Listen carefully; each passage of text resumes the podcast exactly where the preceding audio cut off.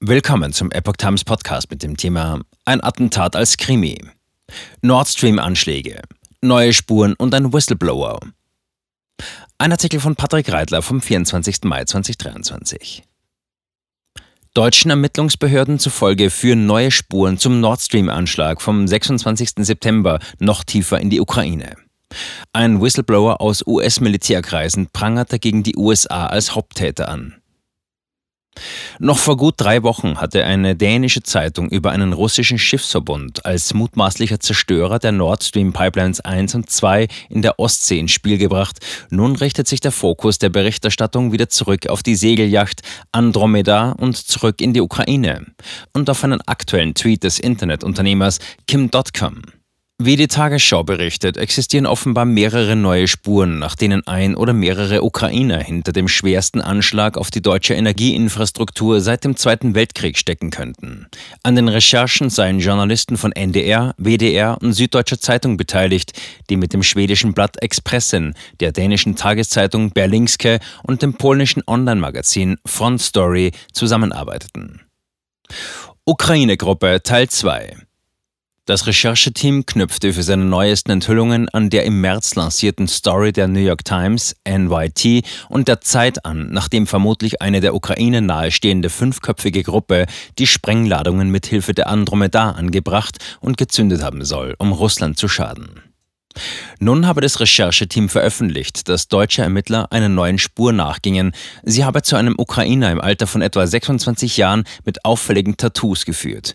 Dieser soll sich wohl in seinem Heimatland aufhalten. Der junge Mann sei wahrscheinlich bei der Bootsanmietung dabei gewesen.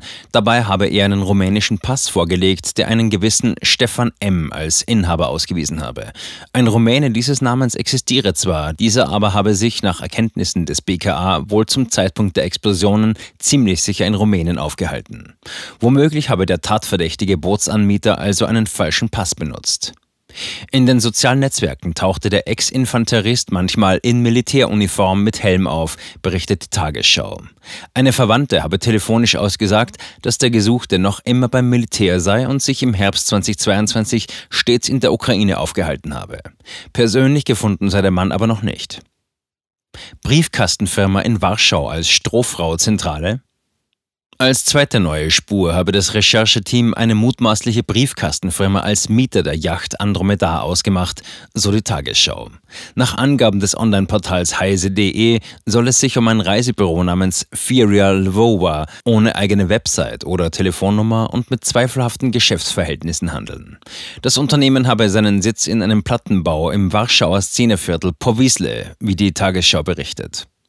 Eine Nachfrage beim lokalen Handelsregister habe zutage gefördert, dass die Präsidentin und Anteilseignerin des Reisebüros seit 2019 eine blondierte Frau mittleren Alters sei. Nach Angaben des Kölner Stadtanzeigers stamme Natalia A. aus dem Krimort Kertsch und besitze einen russischen Pass.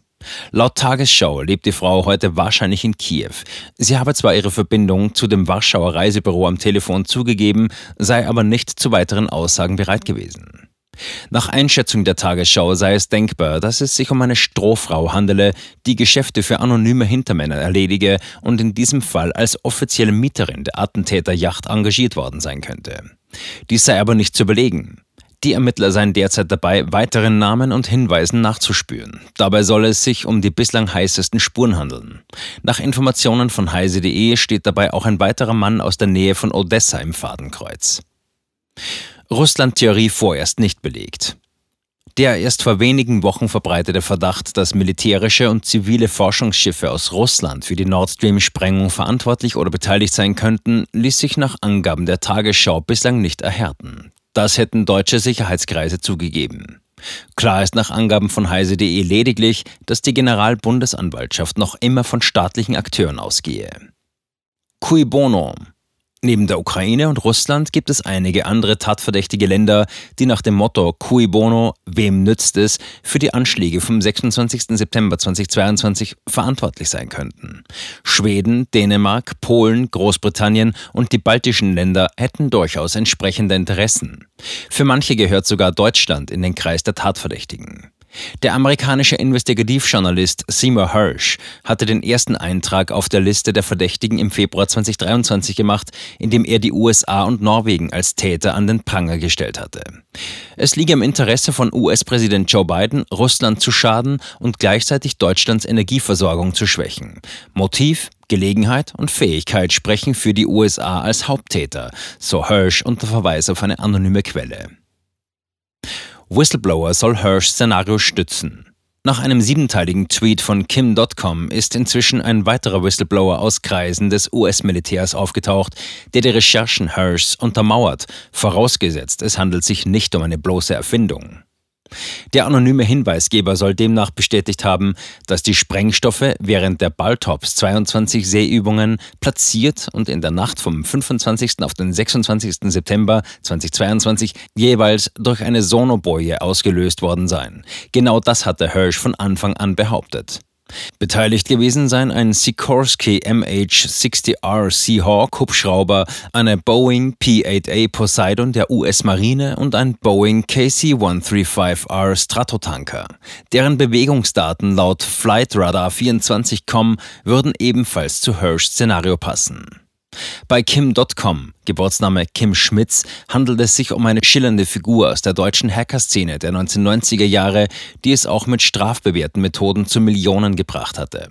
Heute lebt er in Neuseeland, weit weg von den amerikanischen Strafverfolgungsbehörden. Viele Ungereimtheiten. Sämtliche bisherigen Ermittlungsansätze, wie und von wem das historische Attentat hätte bewerkstelligt werden können, hatten bislang mehr oder weniger offensichtliche Ungereimtheiten enthalten. Sowohl Russland als auch die Ukraine, die USA und Norwegen bestreiten vehement, irgendetwas mit der Zerstörung der Nord Stream Pipelines zu tun zu haben. Derzeit ermittelt offiziell lediglich Deutschland, Schweden und Dänemark unabhängig voneinander den Fall. Russland und China hatten bereits Ende Februar bei den Vereinten Nationen UNO um eine gemeinsame internationale Aufklärung gebeten, kamen damit jedoch bei der Abstimmung im UN-Sicherheitsrat nicht durch. Ermittlungen dauern an. Berlin schweigt. Die Generalbundesanwaltschaft unter Peter Frank lehnt seit Monaten jede Stellungnahme ab, verweist stets auf die laufenden Ermittlungen. Die Bundesregierung schweigt ebenfalls. Die Sache liege in der Hand des Generalbundesanwalts, des Bundeskriminalamts, der Bundespolizei und der Geheimdienste. Wie heise.de schreibt, existiert noch immer kein offizielles Rechtshilfeersuchen der Generalbundesanwaltschaft oder des BKA an die ukrainische Regierung.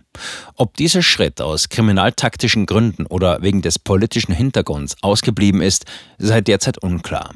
Immerhin könnte die Beziehung Deutschlands zur Ukraine schwer leiden, wenn am Ende irgendeine Tatbeteiligung Kiews ans Licht kommen würde.